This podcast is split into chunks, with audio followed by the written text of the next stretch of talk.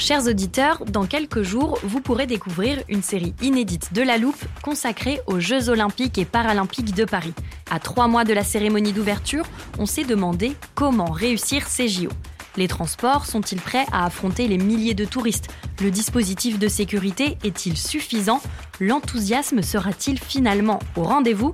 Pour répondre, on plonge durant cinq épisodes dans les archives des éditions précédentes, accompagnés des journalistes de l'Express. C'est à retrouver à partir du 13 mai sur toutes les plateformes d'écoute. Hey, I'm Ryan Reynolds. At Mint Mobile, we like to do the opposite of what Big Wireless does. They charge you a lot, we charge you a little. So naturally, when they announced they'd be raising their prices due to inflation, we decided to deflate our prices due to not hating you.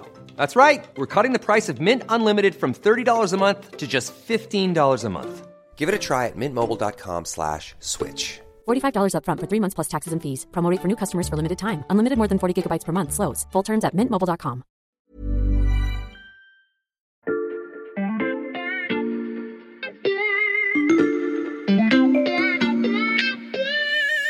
Salut, c'est Xavier Yvon. Cette semaine, dans La Loupe, je vous propose une sélection d'épisodes sur l'une de nos thématiques phares, la tech. On va parler cinéma du futur, intelligence artificielle et Web 3, entre autres. Bonne écoute Il y a quelques mois, vous n'aviez probablement jamais entendu parler de l'OSINT. O-S-I-N-T, acronyme pour Open Source Intelligence, en français renseignement de source ouverte. Je dis il y a quelques mois parce que les choses ont changé depuis l'invasion de l'Ukraine. C'est cette technique qui a permis de recouper les vidéos, les images satellites et les cartes pour prouver que Moscou était bien responsable du massacre de Boutcha, par exemple. Et avant même le début du conflit, le procédé avait été utilisé pour prévoir l'invasion russe.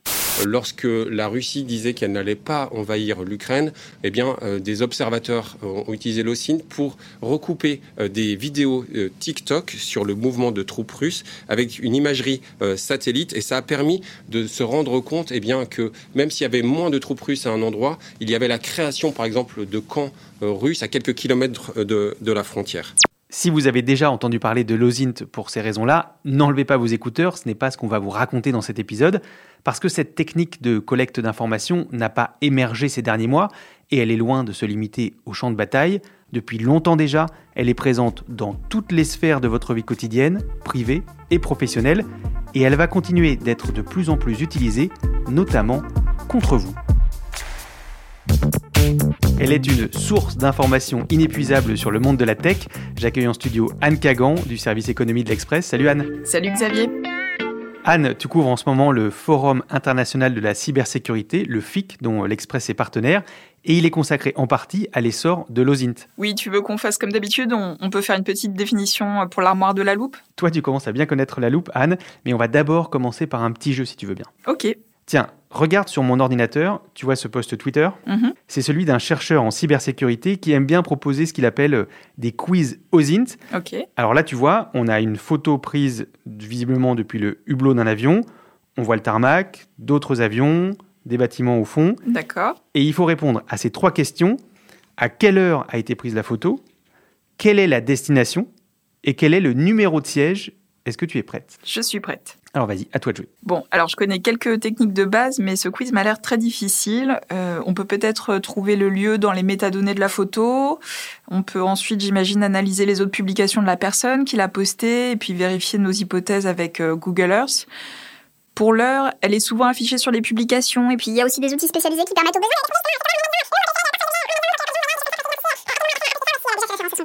Allez, je tente une réponse à tout hasard. Je dirais qu'on est à l'aéroport de Toulouse le matin vers 8h30. C'est un vol qui va à Paris et le siège, euh, allez, entre 25 et 30 A. Ok Anne, je note pour euh, vérifier, bah, j'ai appelé directement le chercheur à l'origine de cette devinette, c'est plus simple. Il s'appelle Baptiste Robert, il a fondé la société Predictalab et il est spécialiste de l'OSINT. On vérifie avec lui? Allez, C'était un avion qui partait à 9h. C'était un Toulouse-Nice et j'étais effectivement en 26A. Bravo Anne, t'étais pas très loin, notamment pour l'heure. Oui, pour l'heure, euh, une fois qu'on sait quel aéroport euh, c'est, euh, avec un lieu précis, avec l'ombre de l'aile sur la photo, on peut recouper. Mais alors pour le numéro de siège, franchement, c'est compliqué. Alors pour ça, Baptiste Robert m'a fait la démonstration. Une fois que tu as réussi à déterminer de quel vol il s'agit, Voici comment trouver le numéro de siège. J'ai identifié l'avion. Je sais que c'est un avion de tel modèle. Et donc, sur, je vais aller chercher sur Internet le plan des sièges.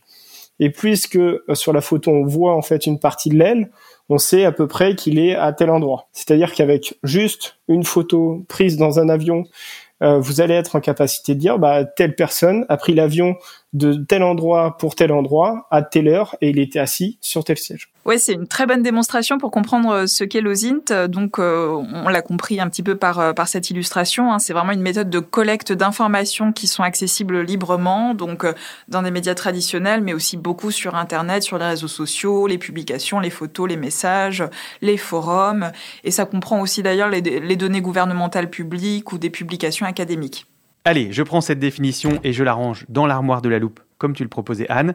Euh, cette méthode de collecte d'informations, elle est accessible à tous? En fait, on a un peu tous déjà pratiqué l'OSINT sans le savoir, euh, en cherchant par exemple euh, où notre collègue est parti en vacances à partir de ses photos sur les réseaux sociaux.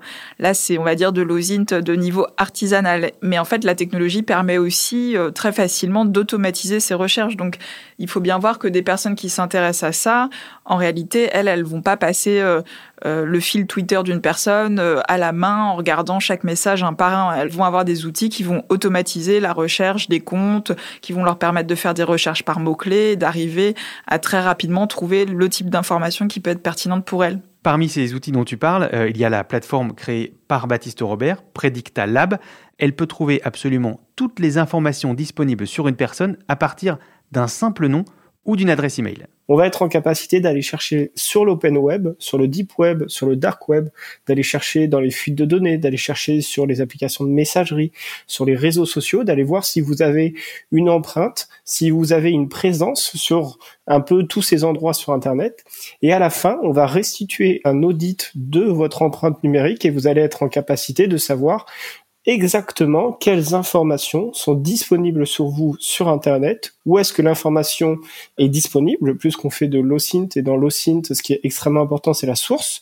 Et donc, l'OSINT est un très très bon moyen pour monsieur et madame tout le monde de comprendre que, en fait, Internet a une mémoire, les réseaux sociaux ont une mémoire, et ces informations-là ne disparaissent pas.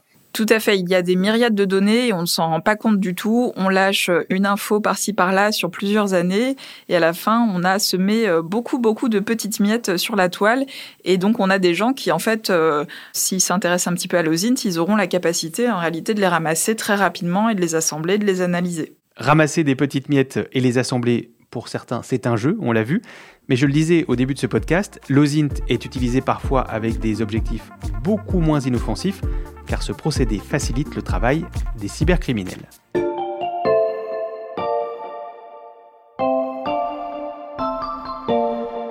Il y a des outils effectivement qui permettent de scraper le contenu d'un profil Instagram. En fait, ça consiste à aspirer les données d'un compte. C'est-à-dire qu'on va faire tourner un outil qui va télécharger toutes les photos tous les posts euh, ou voir tous les abonnés ou tous les abonnements d'un compte. Je vous présente un autre spécialiste de l'OSINT et de la cybersécurité que tu m'as recommandé, Anne.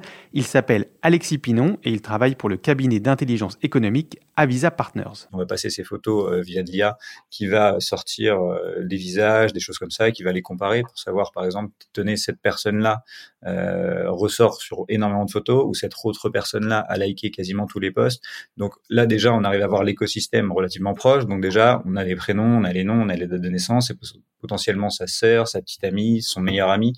Moi, je me suis amusé à le faire sur moi-même pour voir l'efficacité de l'outil en fait. Et effectivement, il s'avère que euh, j'étais capable euh, visuellement de recartographier mon, euh, mon écosystème très proche, amical. Cartographier notre environnement social à partir de nos publications sur Internet, bon, déjà c'est intrusif, mais de quelle manière ça peut être utilisé par des cybermalfaiteurs, Anne? En fait, ça te permet de faire une espèce de profilage de la personne. Hein. On a cet exemple, mais il y a beaucoup d'autres outils qui vont permettre d'analyser automatiquement toutes tes publications sur tous les réseaux sociaux. Tu as des outils qui te permettent d'identifier les cycles de sommeil des personnes en analysant les heures auxquelles sont publiés leurs 1000 derniers tweets. Comme ça, les cybermalfaiteurs peuvent se dire, bah tiens, ça va plutôt être à cette heure-là qu'on va frapper parce que la personne euh, sera en train de dormir et donc elle va pas repérer immédiatement euh, qu'on a hacké son compte, par exemple. Et puis tout ça, bah, ça révolutionne aussi euh, le bon vieux phishing, hein, le hameçonnage. Et, de quelle manière? Alors, euh, bah, tu sais, le hameçonnage, Mhm. l'idée c'est donc d'envoyer le mail où tu te fais passer pour quelqu'un euh, et puis tu demandes de l'argent en général dedans. Et au lieu d'envoyer bah, des milliers de mails automatisés mais qui sont euh, très mal faits, qu'on repère euh, de mieux en mieux, euh, surtout qu'on est de plus en plus sensibilisé au problème, bah, là en fait tu vas personnaliser les messages, tu vas envoyer vraiment quelque chose de très très crédible dans lequel tu arrives à faire croire que tu es le patron, l'ami, le collègue, tu vas faire référence à un événement qui s'est réellement produit. Tu pourras donner en fait beaucoup de détails qui vont faire que ton message sera extrêmement crédible à la fin. Justement, euh, Baptiste Robert, notre chercheur adepte des quiz, m'a cité un exemple assez parlant d'email piégé très personnalisé. Aujourd'hui, quand vous voulez que votre euh, phishing soit très efficace, dans ce cas-là, je vais essayer d'être le plus pertinent possible. Et typiquement, euh, je vais être intéressé de savoir que le 16 janvier à 14h52, vous êtes allé voir le docteur parce que euh, vous aviez un rhume. Et je vais pouvoir vous envoyer un mail le 17 janvier en vous disant vous êtes allé euh, hier à la clinique machin truc et donc euh, vous avez oublié de payer 2,66 euros pour frais de dossier. Veuillez cliquer sur le lien. Et ça va forcément vous parler parce que bah, c'est tout frais. Vous êtes allé à la clinique hier. Ils peuvent pas savoir ça, donc euh, c'est sûr que c'est moi. Et il y a des grandes grandes chances que vous cliquiez sur le lien. Voilà, donc ça c'est une utilisation effectivement qui peut être faite de l'OSINT et il y en a d'autres hein, évidemment. Euh, les cybercriminels qui essayent d'infiltrer des réseaux, c'est très technique en fait. Hein. Il faut être un peu un super hacker. Et finalement, avec l'OSINT, bah, tout devient beaucoup plus simple. Euh, On peut trouver les mots de passe euh, sur Internet parce qu'il y a régulièrement des fuites de données où les quantités de données qui sont volées vont être après euh, mises en accès libre sur des forums.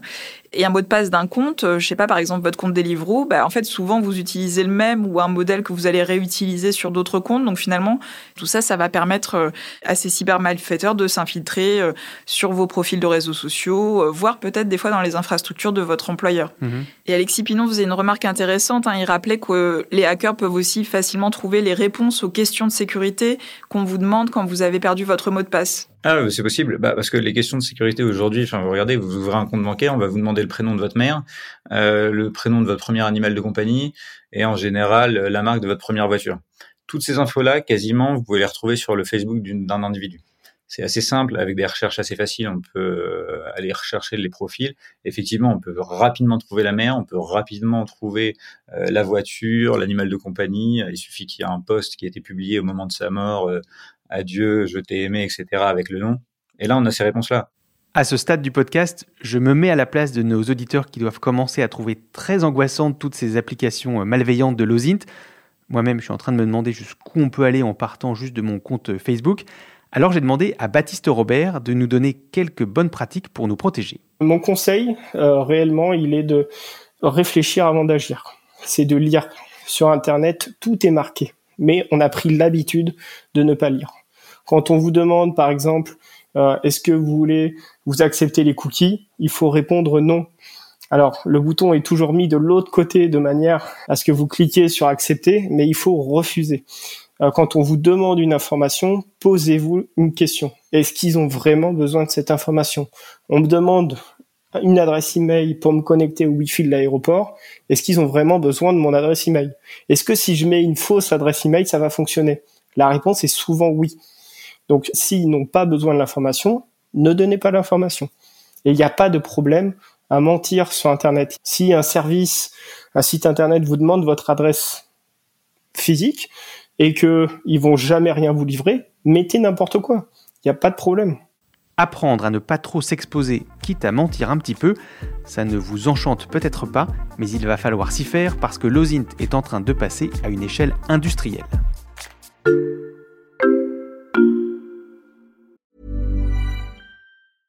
I'm Sandra, and I'm just the professional your small business was looking for. But you didn't hire me because you didn't use LinkedIn jobs. LinkedIn has professionals you can't find anywhere else, including those who aren't actively looking for a new job but might be open to the perfect role, like me. In a given month, over 70% of LinkedIn users don't visit other leading job sites. So if you're not looking on LinkedIn, you'll miss out on great candidates like Sandra. Start hiring professionals like a professional. Post your free job on linkedin.com/people today.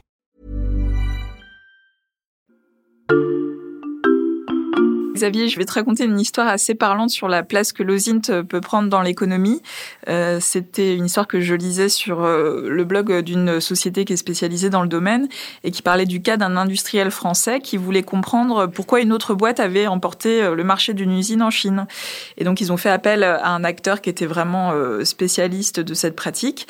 Et en fait, tout simplement, à partir des publications, des photos des habitants du coin, à partir des images satellites aussi euh, du site, ils ont réussi en réalité à dresser une image très précise du type d'usine et même des acteurs, des prestataires qui étaient impliqués dans le projet. Et au final, ils arrivaient à, donner des informations très précises sur la manière dont la chaîne de production serait montée. Donc, ça leur a permis de comprendre pourquoi ils avaient raté ce marché. C'est en effet euh, assez bluffant. J'imagine, Anne, que tu me racontes ça parce que jusqu'à présent, on a parlé de l'impact potentiel de l'OSINT pour chacun d'entre nous, hein, personnellement. Mais il y a donc aussi des effets pour les entreprises qui peuvent aller jusqu'à l'espionnage? Tout à fait, mais sans aller jusqu'à l'espionnage, euh, tu peux avoir plein d'informations sur tes concurrents par ce biais. hein. Ne serait-ce que d'analyser toutes les offres d'emploi de tes concurrents, ça te donne une idée très précise de leur état de santé et de ce sur quoi ils travaillent. Ça peut également être très utile pour vérifier euh, les profils de tes candidats sur des recrutements. Bon, faut rester dans les limites de la légalité, évidemment. Mais euh, c'est vrai qu'avec ces outils, en fait, tu peux retrouver euh, beaucoup de choses. Hein. Je sais pas, des injures, des contenus extrêmement inquiétants euh, qui auraient été postés sur un forum sous un obscur pseudo. Bah, en réalité, tu vas pouvoir remonter à ça parce que euh, finalement, euh, tes différents profils, même ceux sous pseudo, il y a souvent des points communs. Tu vas des fois avoir utilisé la même adresse mail ou la même photo. Ou tu vas peut-être avoir fait référence en réalité à ton pseudo une fois sur un compte sous lequel tu apparaissais euh, avec ton vrai nom. Donc en fait, tous ces petits euh, liens euh, qu'on oublie, euh, qu'on a parfois même pas repérés, bah, les outils de l'OSINT vont permettre de les déceler. Mhm. Et puis c'est utile aussi pour vérifier ton exposition au risque. En fait, Euh, par exemple, une entreprise peut utiliser les outils OSINT pour vérifier qu'elle n'a pas elle-même été touchée par une fuite de données, euh, regarder un peu si elle a des vulnérabilités au niveau de ses profils de réseaux sociaux, notamment de ceux des dirigeants ou des responsables qui sont à des postes un peu sensibles. Ce que tu me dis là, Anne, ça me fait penser à un autre exemple que m'a donné Baptiste Robert.